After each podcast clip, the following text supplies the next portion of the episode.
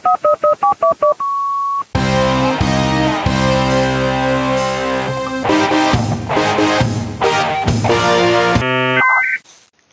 Willkommen zum USP Marketing Podcast.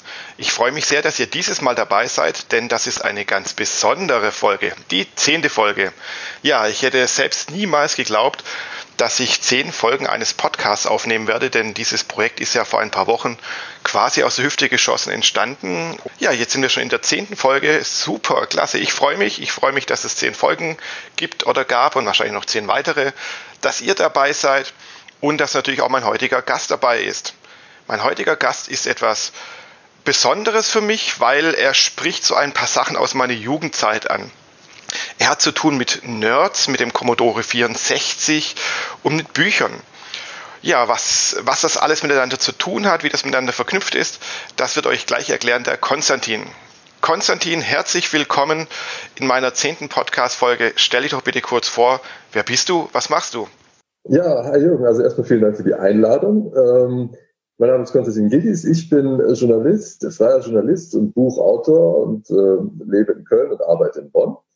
Und äh, ich habe zwei Hüte auf. Der eine Hut ist der klassische Journalistenhut. Äh, ich schreibe für, für unterschiedliche Zeitschriften und äh, verantworte einen Informationsdienst namens Trendscanner. Und der andere Hut ist äh, der des Buchautors. Ähm, das heißt, ähm, abends und nachts und immer wenn ich Zeit habe, schreibe ich Bücher die äh, sich mit unterschiedlichen Themen befassen. Ich habe ein Buch geschrieben über Star Wars, ich habe ein Buch geschrieben, wie es ist, Vater zu werden.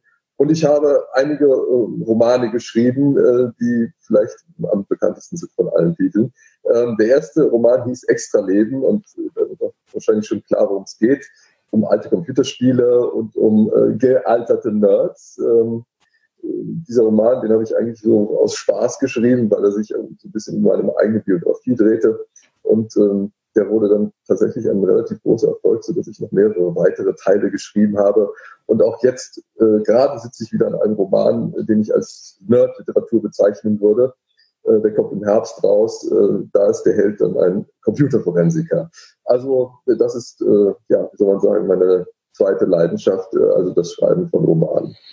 Ja, das ist eine coole Sache. Und so bin ich auch auf dich gekommen, weil ich damals, es war, glaube direkt 2012, als der erste Teil von Extra Leben, der ja vier Teile mittlerweile hat, ähm, erschien. Und ich habe mich da sofort drin wiedergefunden in dieser Nerdkultur. Die beiden Zocker, die auf Tour gehen und sich auf ihrer Tour die ganze Zeit über Computerspiele unterhalten. Das war genau das, was auch meine Jugend irgendwie war. Und somit denke ich auch, dass dieses Buch, also gerade der erste Teil, der hat mich so am meisten geflasht, muss ich sagen, und natürlich auch in das Thema reingebracht oder deine Serie reingebracht ähm, ja, also perfektes Nerdtum zum Lesen quasi. Also alle Hörer da draußen, lest auf jeden Fall Extra Leben und alle weiteren Teile. Gut, aber jetzt will ich nicht so viel Werbung für dich machen. ich oute mich nur oh, eben als, als Fan äh, deiner Bücher ähm, und so sind wir dann auch zusammengekommen. Du hast ja verschiedene Bücher geschrieben und du bist somit dann auch Buchautor und du sagst auch nebenher noch Journalist. Aber in dieser Folge möchte ich mit dir über das Thema ja Buchautor reden ähm, als Buchautor hast du verschiedene Bücher geschrieben, die in verschiedene Richtungen gehen. Einerseits sagst du ja so ein Papa-Buch, andererseits solche Nerdbücher. Wie hast du eigentlich damals, als du begonnen hast als Autor, deine Positionierung gefunden oder das Genre entdeckt, für das du schreiben willst? Ähm, ich habe angefangen mit einem Sachbuch, ähm, weil mir das am einfachsten erschien. Das war eine logische Fortsetzung der journalistischen Arbeit. Ich habe geschrieben über den äh, Aufstieg und Fall der deutschen äh, Internetwirtschaft um die Jahrtausendwende. Ähm, das war, das lag auf der Hand, weil ich das eins zu eins äh, mitbekommen hatte. Und ähm, mein lieber Kollege Axel Gloger hat mich damals immer direkt gesagt, hier komm, schreib doch mal ein Buch, schreib doch mal ein Buch. Er hatte schon mal eins geschrieben und ich hielt das für schlichtweg unmöglich, dass man das übermachen kann.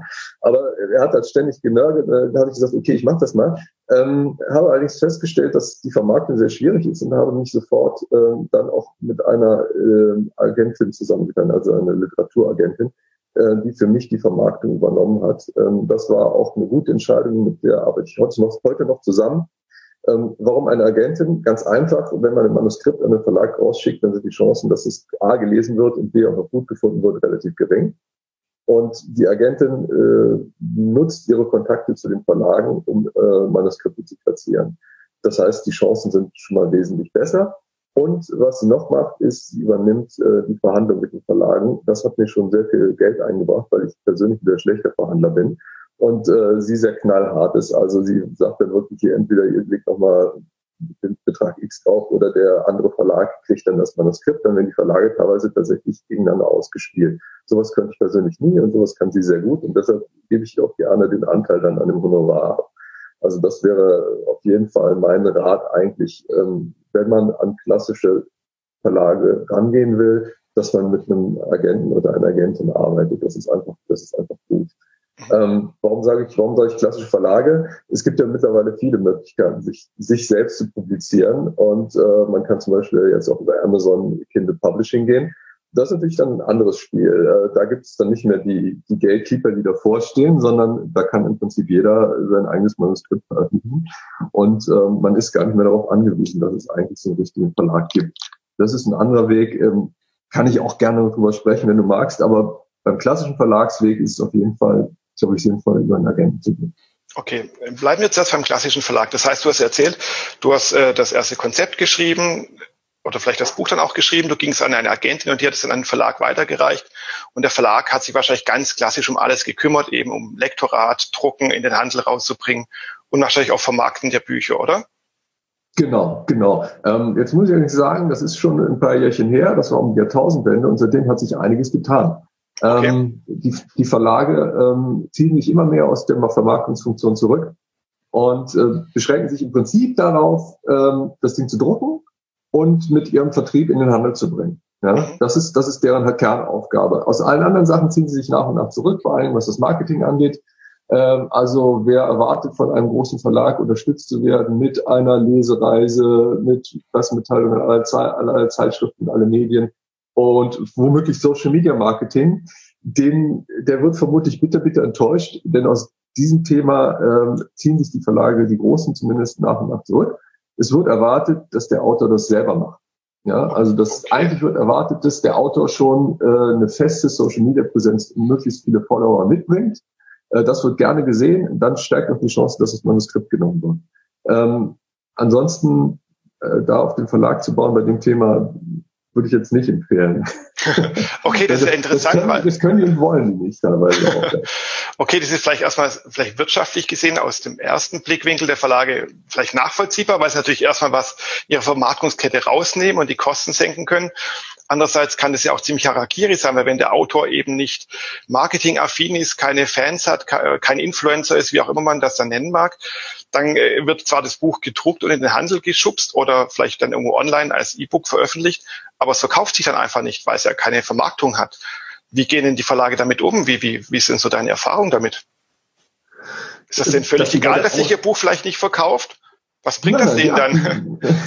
die achten bei der Auswahl der Autoren schon darauf, dass die Leute eine Fangemeinde mitbringen. Also das Optimale ist, dass du äh, schon ähm, im Selbstverlag was rausgebracht hast, ähm, das Marketing selber gemacht hast und das Ding im Selbstverlag sich schon 20.000 Mal verkauft hat. Ja? Okay, die Verlage also. ist doch klar, die wollen es nicht einfach machen. Die wollen im Prinzip die fertige Marketingmaschine einkaufen. Darauf achten die schon. Na klar gibt es die Autoren, die es nicht beherrschen und nicht wollen, ähm, äh, aber die sind dann vielleicht schon etabliert und haben schon auch ein paar andere Titel äh, in der Schublade liegen, die erfolgreich waren. Dann macht, dann knien sie sich natürlich rein. Aber eigentlich am liebsten lassen sie es, überlassen es den Autoren. Wie gesagt, achten auch schon von vornherein drauf. Okay, also so rein Rosinenpickerei. Aber ich finde das jetzt so ein bisschen äh, waghalsig, weil die Verlage stehen ja eben unter das, unter das Self-Publishing ja eigentlich schon unter Druck, weil ja jeder quasi sein Buch selbst rausbringen kann über Amazon äh, KDP oder über ePubli und viele anderen Anbieter. Das heißt, das reine Veröffentlichen des Buches, zumindest des E-Books, ist ja ziemlich einfach heutzutage. Was dann nur noch fehlt, in Anführungszeichen, ist ja dann die Vermarktung. Und das war ja früher so eine Kompetenz der Verlage. Aber da ziehen sie sich jetzt verrückt, äh, zurück. Und was dann auch verrückt ist, ähm, ja, äh, das heißt dann für dich, du wirst dann auch dich irgendwann mal zurückziehen und sagen, ich, ich verzichte auf Verlage, mache nur noch alles über Self-Publishing. Oder bist du schon so ein Star, dass natürlich dann die Verlage dir auch tolle Verträge anbieten und du, du dann diesen klassischen alten Weg gerne mitnimmst? Also ich bin da nicht so ein Entweder-Oder-Typ. Ähm, ich mache beides. Also ich, ich sehe das, ich sehe das völlig offen. Vor allem, Jürgen, darfst du nicht vergessen, der Vertrieb der Verlage, der ist immer noch sehr, sehr mächtig. Wenn da einer rausgeht, so ein richtig schlagkräftige Truppe rausgeht und ein Buch Stapelweise in so einen, in den Flughafenbuch oder in den, in den Bahnhofsbuchhandel bringt, das ist immer noch der mega, wirklich, das ist der Hebel schlechthin, wenn du vorne am Eingang liegst, in so, in so einem großen Buchladen, das ist immer noch wahnsinnig und da kriegst du wirklich die große Auflage mit. Das ist der große Hebel. Während das, das Self-Publishing oder über Amazon KDP gehen, das ist natürlich ein richtig harter Kampf. Ähm, ich bin da ehrlich gesagt nach allen Seiten offen. Und jetzt gerade bei dem neuen Buch, das ich auf dem Tisch liegen habe, da wo das Manuskript schon fertig ist, da denke ich mir, oh ja, was mache ich denn jetzt? Äh, Gehe ich über den Verlag, äh, dann weiß ich, was der bringt, äh, oder mache ich es halt selber? Das habe ich auch schon ausprobiert, habe festgestellt, das ist faszinierend, das ist toll. Du kriegst direktes Feedback, äh, wenn du wenn du Werbung machst auf Social Media. Du kannst wirklich wenige Minuten später teilweise schon sehen, wie die Verkaufszahlen hochgehen. Und wenn du dir im Vergleich dazu anschaust, was bei den, bei den, bei den Verlagen los ist, da wartest du unter Umständen ein Jahr darauf, mal eine Verkaufsstatistik zu sehen, wenn überhaupt. Ja, mittlerweile haben sie, haben sie mal ein Internetportal eingerichtet. Okay, aber das ist nicht Echtzeit. Und es ist nicht direkt und du kriegst auch keine, du hast keine Erfolgsgefühle. Ja, also das ist schon ein riesen, riesen Unterschied. Aber ich denke, beide Systeme werden noch lange, lange nebeneinander her existieren. Versilage werden auch immer, ähm, immer ihre Existenzberechtigung haben. Ähm, weil das muss man ganz un, un wie soll man sagen, ganz un, ähm, arrogant zu sagen. Die meisten Autoren sind ja nicht so gut, dass man die Bücher direkt raushauen kann. Ja, das das ist ich spreche jetzt nicht nur von Rechtschreibung, sondern auch von, von Sprache und von, von der Fähigkeit, die Gedanken präzise auf Papier oder auf den Bildschirm zu bringen. Und da ist natürlich noch die Lektoratsleistung gefragt. Aber jemand wie ich, der jetzt seit 30 Jahren was macht, wenn ich sehe, was der Lektor da am Schluss noch bei mir macht, das ist so wenig, dass ich mir denke, okay, das kann ich auch weglassen. Oder das kaufe ich mir draußen irgendwo ein für ein paar hundert Euro vom Studenten. Aber wie gesagt, das können halt die meisten nicht. Also gerade wenn am Anfang steht, ich habe am Anfang auch mega das Editing gebraucht, weil die überhaupt noch nicht in der Lage war, das irgendwie selber auf die Straße zu bringen. Da ist der Verlag immer noch gefragt. Aber die Chancen sind halt gut. Und wenn du gut und talentiert bist und, äh, äh und Fantasie hast, dann sind die Chancen heutzutage genial. Und vor allem, wenn du, wenn du ein Händchen fürs Marketing hast, wirklich, ja. wenn du dich gut verkaufen willst und keine Angst vor Verkaufe hast, äh, dann sind die Zeiten äh, paradiesisch.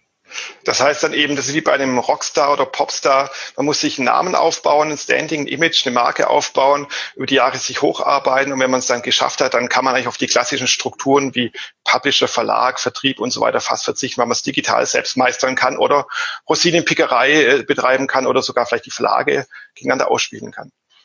Wenn du es selbst kannst, auf jeden Fall, klar. Ja. Und wie hast du das geschafft? Was ist dein Erfolgsrezept? Wie hast du es eben jetzt nach oben geschafft in den letzten Jahren? Ähm, ein Erfolgsrezept in diesem Sinne gibt's nicht, oder das Rezept ist sehr lang. Ähm, die Arbeit, ist, die wir da reingesteckt haben im Laufe der Zeit, war wirklich nicht, äh, nicht gering. Ähm, es war sehr, sehr viel offline auch. Ähm, ich sage immer, ich habe überall da gelesen, wo zwei Leute vor einer Konsole zusammensitzen. Und das ist nicht völlig übertrieben. Also ich, mittlerweile kenne kenn ich natürlich meine Zielgruppe und ich weiß, die sind auf den Retro-Computing, Retro-Gaming-Treffen. Und äh, da eine Lesung zu machen, ist natürlich wirklich Gold wert, weil alle Leute, alle potenziellen Leser auf einem offen sind. Und gerade in der Anfangsphase war es tatsächlich nötig, rauszugehen und überall da zu, präsent zu sein, offline und die Leute wirklich dann eins zu eins zu bespielen mit deinem Thema. Das war mega wichtig. Ähm, nach einer Zeit hat man dann natürlich so ein bisschen Schwellenwert erreicht und äh, auch alle Leute, die du ansprechen willst, kennen dich im Prinzip schon und haben entschieden, ja, will ich lesen oder auch nicht dann kannst du das ein bisschen zurücknehmen mit dem Offline. Dann, dann reicht es, wenn du über die Online Kontakt hältst. Und mittlerweile läuft es auch gut. Und der, der CSW-Verlag zum Beispiel, der auf diese schmale Zielgruppe wirklich spezialisiert ist, der beherrscht das und der hat doch den Kontakt zu den Leuten. Und wenn ein neuer Titel kommt, dann geht der im Prinzip schon an eine gewisse Zahl von Leuten quasi automatisch raus, weil, weil die das halt einfach interessieren. Aber diese, wirklich diese Beziehung, die fast eins zu eins ist, aufzubauen, hat tierisch lange gedauert, hat tierisch Arbeit und viele, viele Lesungen äh, erforderlich gemacht. Ähm, das, denke ich, kann man digital vielleicht irgendwann mal abbilden, aber äh, sobald nicht. Ja, ähm, ob die Lesungen die gleiche Wirkung entfaltet hätten, wenn ich das über Zoom gemacht hätte oder einfach nur irgendwelche YouTube-Videos reingestellt hätte, glaube ich irgendwie nicht, weil der, der warme Körperkontakt ist schon, ist schon wichtig gewesen. Ja. Okay, das heißt, als Und Autor muss, Entschuldigung, ja. Ja, also das heißt, wenn ich so zusammenfasse, als Autor muss man die ersten Jahre noch wirklich ins reale Leben rausgehen. Man kann es nicht digital abbilden. Du hast wahrscheinlich auch viel Zeit und wahrscheinlich auch Geld reingesteckt, weil wenn du auf Lesungsreise gehst und es dein Verlag nicht bezahlt, ist es deine Freizeit, dein Geld und so weiter. Das heißt, du musst erstmal was dafür tun, um überhaupt dein Buch loszukriegen. Äh, ja, krass. Ja, du bist, du bist am Wochenende ähm, auf dem Retro-Treffen, während deine äh, Kumpels irgendwie um die Häuser ziehen. Klar, da musst du investieren und das äh, zahlt dir kein Verlag mehr. Selbst die Großen nicht mehr. Die spucken, also vielleicht wenn du Arne Olsen heißt oder so, aber ansonsten spucken die für Lesereisen nichts mehr aus. Das musst du in der Regel selbst organisieren. Und ähm, ich kenne Autoren, die, die sind wirklich mittlerweile die Booking-Profis für Säle und so, weil die halt alles selber machen müssen. Ja. Ähm, aber das musst du investieren, das musst du investieren. Und lohnt sich denn jetzt in deinem Fall, also muss jetzt vielleicht keine konkreten Zahlen nennen, aber hat sich da die jahrelange harte analoge Arbeit denn jetzt gerechnet? Kannst du jetzt von deinen Büchern Nein. leben zum Beispiel? Nein, das ist eine ganz klare Frage, das kann ich nicht. Ähm, denn ich mache nischige Bücher für eine relativ kleine Zielgruppe. Und auch die großen Publikumstitel, ähm, also jetzt zum Beispiel der, dieser Vaterratgeber, das ist, da kommt ordentlich was rein, aber das reicht natürlich nicht, um über die, über die Runde zu kommen. Also wirklich die mein Hauptstandbein ist dafür für die journalistische Arbeit. Ähm, die Bücher kommen on top. Davon leben zu können wäre, ich kenne ein paar, die es schaffen, aber die rödeln wirklich auf allen Kanälen und ähm, das, ist ein, das ist ein hartes Brot. Es gibt diese Theorie, kennst du wahrscheinlich auch, dass du tausend harte Fans brauchst, um von deiner Kunst leben zu können. Das gilt in der Musik, Mhm. Und ich glaube, das gilt auch ein bisschen in der Literatur. Und wenn du dich, wenn du es geschickt machst, ist es vielleicht tatsächlich möglich. Ähm, aber ich habe ich hab die 1000 Fans natürlich erreicht, aber ich habe noch nicht die Schwelle erreicht, dass ich von ihnen leben kann. Okay, ja. Ähm, ja, aber das ist, das ist so. Und ich denke, Musiker und, und, und, und Schriftsteller, die sitzen da im gleichen Boot, die müssen halt feststellen, dass die letzten 50 Jahre vielleicht nicht typisch waren. Und dass man jetzt zurückkommt in diese Zeit, äh, wie sie vielleicht vor 200 Jahren waren, dass man, dass man einen großen Gönner braucht, äh, äh, dass man wirklich seine Fans wirklich ganz hart immer an der Hand nehmen muss und mit denen quasi durchs Leben geht, um, um dann noch wirklich davon leben zu können. Ähm, wenn man sich anschaut, was über Patreon läuft und so weiter. Das ist so, so diese neue Gönnerfinanzierung und so. Das sind schon, äh, das sind schon interessante Sachen. Aber so dieses, äh, ich bin jetzt Rockstar und äh, ab morgen fahre ich Lambo, das gilt nicht bei der Musik und das gilt bei der Literatur halt auch nicht mehr. Ähm, wenn ich mir anschaue, was ich für Vorschüsse bekommen habe vor 20 Jahren und wie die heute aussehen, das ist eine relativ klare Kurve, die geht von links oben nach rechts unten und nähert sich dem Nullpunkt an. Also es gibt noch Vorschüsse, aber das ist nicht mehr, das ist nicht mehr, das sind keine Beträge mehr, von denen man ein halbes Jahr tatsächlich an einem Buch arbeiten kann. Nein, nein, nein schon lange nicht mehr. Okay, und dafür musst du auch noch äh, Eigenmarketing machen, eine eigene Marke aufbauen du hast ja gerade schon erzählt, du bist viel in ja, zu Lesungen gegangen, ins reale Leben raus, zu Messen, Kongresse, wo deine Zielgruppe denn äh, ja, sich befindet. Jetzt hast du ja Bücher aus verschiedenen Genres geschrieben, auch mal so ein Elternratgeber und so weiter. Wie kriegst du das denn hin, deine Positionierung, deine, deine Markenbildung, deine Imagebildung, wenn du so auf ja, verschiedenen Hochzeiten tanzt? Ist ein großes Problem tatsächlich auch. Ähm, also bei dem Vaterratgeber, da bin ich komplett über die klassische Schiene gegangen. Da habe ich auch kein, da habe ich selbst kein Marketing gemacht. Das habe ich alles dem Verlag äh, überlassen seinerzeit. Ist auch schon ein bisschen her. Ähm, die bei den, bei den Nerdromanen, das ist schon eine ziemlich eingeschworene Zielgruppe und die bespiele ich auch eins zu eins. Und äh, das ist die, da stecke ich tatsächlich die meiste Energie rein. Ähm, die anderen Sachen, da verlasse ich mich auf die Verlage. Das klappt mal gut, äh, mal nicht so gut. Aber es ist auch schwierig, in einem General Interest Buch wie, wie so ein Vaterratgeber oder so zum Beispiel, ähm, da selbst Marketing zu organisieren. Das ist, also das, es ist klar, es ist möglich, du kannst in, in Kindertagesstätten lesen, aber ähm, das erscheint mir sehr, sehr schwierig. Ähm, tatsächlich funktioniert dieses, diese Art von Marketing, dieses wirklich kapillare eins zu eins, das funktioniert nur, weil du eine ganz enge Zielgruppe hast, glaube ich. Ähm, dafür ist es gemacht. Für die breiten Titel brauchst du auch ein breites Marketing und Vertrieb und da kannst du, glaube ich, da würdest du selbst an deine Grenzen, da würdest du selbst an deine Grenzen stoßen. Okay, also wie immer halt Fokussierung auf ein Thema. Gerade wenn man, ja, wie du eine One-Man-Show ist oder ein Startup ist, wie auch immer, sich nicht verzetteln, sondern eine Strategie, eine Richtung fahren eben, ja. Sehr ja, spannend. auf jeden Fall. Ja. Und vor allem, vor allen Dingen äh, äh, nicht, nicht irgendwie auf die Quick Wins hoffen, wie man so schön sagt, sondern da musst du echt bohren und da musst du lange, lange bohren und tief bohren und durchhalten. Wir haben wirklich, äh, wir sind jetzt im fünfstelligen Auf, Auflagenbereich bei der Extra Leben Serie und wir haben aber auch echt jetzt über zehn Jahre daran gearbeitet. Und der Long Tail, der ist wirklich long und der ist noch lange nicht zu Ende. Ich sehe, dass immer noch einzelne Exemplare von Extralink verkauft werden. Selbst mal eine Überraschung. Aber das ist wirklich also ein langfristiges Spiel. Okay, nachhaltig, ja. Stellen wir uns mal vor, ein Gönner, ein Verlag, wie auch immer, gibt dir Geld. Sagen wir jetzt mal 10.000 Euro, 100.000 Euro. Denkt dir was Realistisches aus und sagt, hier, Sie kriegen von uns ein bisschen, ja, ich nenne es mal Spielgeld, um sich selbst und ein Buch zu vermarkten. Welche Wege würdest du denn jetzt heute gehen? So wie du jetzt dastehst mit deiner Reputation. Okay. Ähm, welche Wege würde ich gehen? Ich würde vermutlich das Geld nehmen, um ein paar Events zu organisieren. Ähm, und ansonsten würde ich das in Social Media Marketing stecken, denn gerade meine Zielgruppe lässt sich über Facebook, ähm, über Insta sehr, sehr gut erreichen. Sehr, sehr gut erreichen. Ich würde tatsächlich da das Geld investieren. Und früher hätte ich gesagt, ich schalte einen Bannerbeispiel online. Das würde ich heute nicht mehr machen. Das wäre verschwendetes Geld zu 99,9 Prozent. Ich würde es tatsächlich in die Social Media Kanäle stecken ja, und in, äh, in eine wirklich ganz eng kuratierte Auswahl von Events. Mhm. Und diese Events, wie kriegst du die, die User für die Events oder die Besucher? Ähm, das läuft alles über Social Media. Also das läuft über, über Facebook, da gibt es diverse Retro-Communities. Ähm, da, da erreicht man die Leute schon recht gut, ja. Okay. Und dann hängt man sich auch, also am besten ist sich tatsächlich, tatsächlich an irgendwas ranzuhängen. Ähm, ähm, ich zum Beispiel letzte, die letzte Lesung war geplant, ist leider ausgefallen. Da sollte ich vorle da sollte ich lesen auf einer äh, Konferenz für, für IT, Forensik und Sicherheitsspezialisten. Da habe ich mich halt an die Konferenz rangehangen und äh, da werden wir im Hauptprogramm aufgetreten, theoretisch. Das ist so optimal, ne? wenn man schon eine, eine bestehende Struktur hat oder, oder schon einen Ort kennt, an dem die Zielgruppe sitzt und sich dann da einzuklicken. Das ist, das ist wirklich das Beste. Okay. Ja, das klingt äh, sehr interessant, sehr spannend und es zeigt auch immer mehr, wenn man sich so mit der Thematik beschäftigt, mit dem Autorenleben, dass ein Autor halt nicht nur jemand ist, der einfach ein paar Buchstaben niederschreibt und am Schluss ist das ein Buch und das lesen dann Tausende, Millionen von Menschen, sondern wie du es gerade beschrieben hast, das Verlagswesen hat sich ja komplett verändert. Es geht sehr viel um Eigenvermarktung, Marketing, Vertriebswege natürlich auch, wenn man vielleicht noch Self-Publishing dazu nimmt ja, da musst du vielleicht auch noch äh, Eventmanager sein. Du musst natürlich gut reden können. Das heißt, du musst auch ein Publikum vielleicht unterhalten können. Wenn du vor dich dahin stotterst bei deinen Lesungen, kommt das auch nicht cool. Ja, dann ist man so ein kleiner Tausendsasser eigentlich. Ja, man muss, man muss viel können. Und ich bin ganz ehrlich, ich bin keine Rampensau und musste mir das erstmal ein bisschen antrainieren, da vorne zu stehen und äh, die Leute zu unterhalten und Entertainer zu sein, denn darauf läuft es hinaus, man ist Entertainer.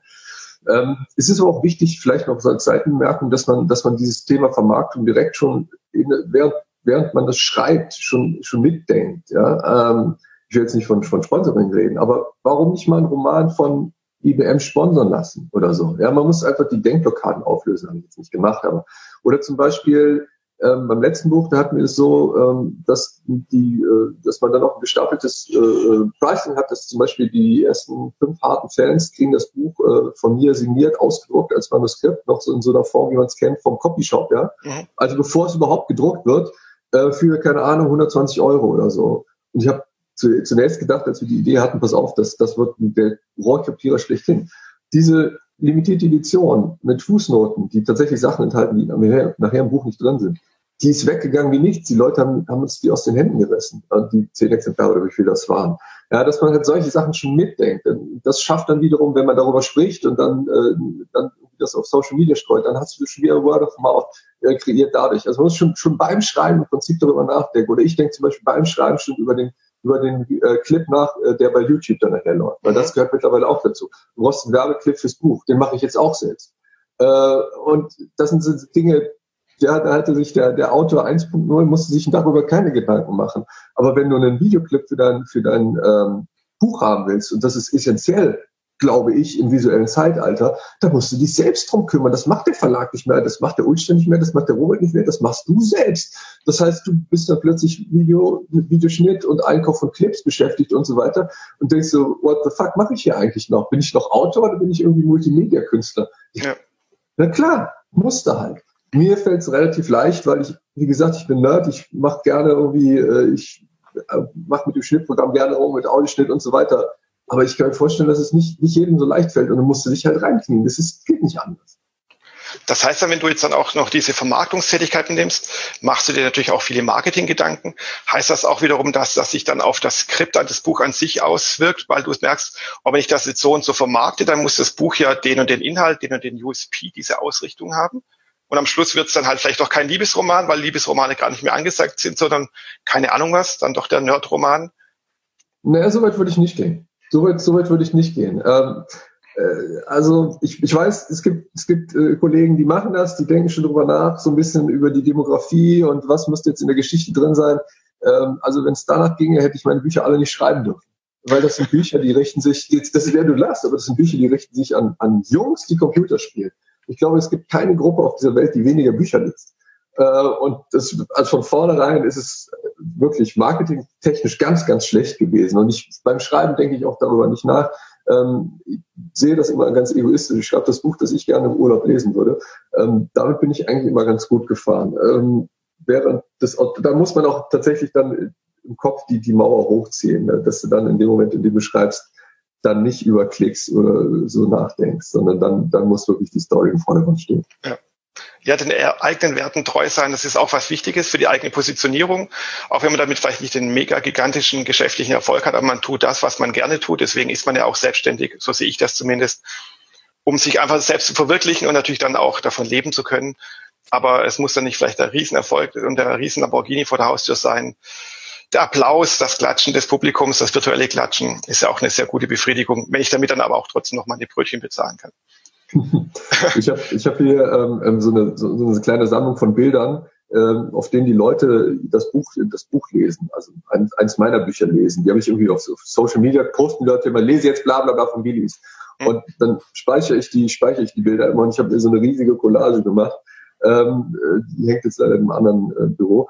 Und da ab und zu schaue ich da drauf und immer wenn ich so diese, diese Sintwiese habe, denke ich immer, wofür machst du den ganzen Scheiß eigentlich, wofür, schlägst du jetzt die Nacht in die Ohren? Dann gucke ich auf diese Wand und sehe irgendwie die Bilder und dann sehe ich die ganzen coolen Leserzuschriften, die ich kriege von Leuten, die sagen, wow, ey, das Buch hat mein Urlaub gemacht, das war so geil und wann kommt der nächste Teil und so. Das baut dann dann wieder auf, ja, wenn man, wenn man sieht, du schreibst das nicht ins schwarze Loch, sondern da draußen sitzen Leute, die, die haben Spaß mit deinem Kram das motiviert natürlich auch. Und das ist auch das super, wirklich ein weiterer Vorteil an dem ganzen Social Media Kram. Du kriegst halt dieses, dieses unmittelbare Feedback von den Leuten. Das motiviert ungemein. Ich meine, früher gab es mal eine Mail ab und zu, aber das war nicht viel. Und jetzt siehst du halt wirklich eins zu eins, wenn das neue Ding draußen ist, wie die Leute das feiern. Das ist unbezahlbar. Ja, geil. Unbezahlbar. Das ist doch ein wunderbares Schlusswort, würde ich fast sagen. ich gebe dir noch eine kurze Chance, einen Satz, zwei Sätze. Was wird dein nächstes Buch? Darfst du es verraten? Ähm, also das Buch jetzt, ähm, da geht es nochmal um den, ähm, um den Computerforensiker Schröder das ist ein, äh, so, so ein richtig, so ein richtig alter Typ, so, so, so ein bisschen über 40 und so sexistisch. Was soll nicht so, heißen, alter so, Typ über 40? ja, ja, ja, genau. So, so ein richtig, so ein richtig altmodischer Typ und der, der muss mit seiner, mit seiner relativ jungen Kollegin einen Fall bearbeiten. Das führt natürlich zu einem gewissen Generationskonflikt. Aber das Ganze findet äh, statt vor einer Kulisse der, von unglaublichen Nerd-Ereignissen. Es geht um die 80er Jahre, es geht um den Kalten Krieg, äh, um Commodore 64, es geht um Airwolf, es geht um äh, alte Videokassetten und so weiter. Ich will nicht zu viel verlangen. Am Schluss steht eine große äh, Weltverschwörung, äh, aber es wird auf eine lockere Weise zu Ende gehen. Also keine Angst, ich bin ein großer Freund von Happy Ends. Das ist gut. Wobei so zwischendurch mal so ein ganz anderes Ende, das keiner erwartet, finde ich persönlich auch mal schön, wo es einfach alles mal schief läuft, aber egal. Ja, Airwolf, äh, damit hast du mich jetzt schon äh, gefangen. Das ist meine Kindheit. Bei mir läuft auch gerade die Titelmusik im Hinterkopf ab. Vielleicht auch bei den Zuhörern. Und vielleicht, das kann ich jetzt hier natürlich vielleicht aus GEMA-rechtlichen Gründen nicht machen, aber am liebsten würde ich jetzt hier Airwolf als Ausklang irgendwie einblenden lassen. Ich würde sagen, wir stellen uns alle jetzt Airwolf die Musik im Kopf vor und den, den Vorspann vor, wie der Hubschrauber herumfliegt und ja. Äh, ja, haben noch einen schönen Resttag. Vielen, vielen Dank dir. Gerne, Jürgen. Gerne, Jürgen. Ciao. Ciao. Okay, dann singen wir Airwolf.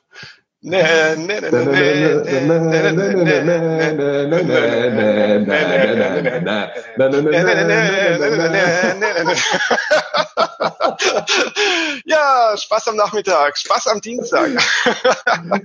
Großartig. Ja, sau cool.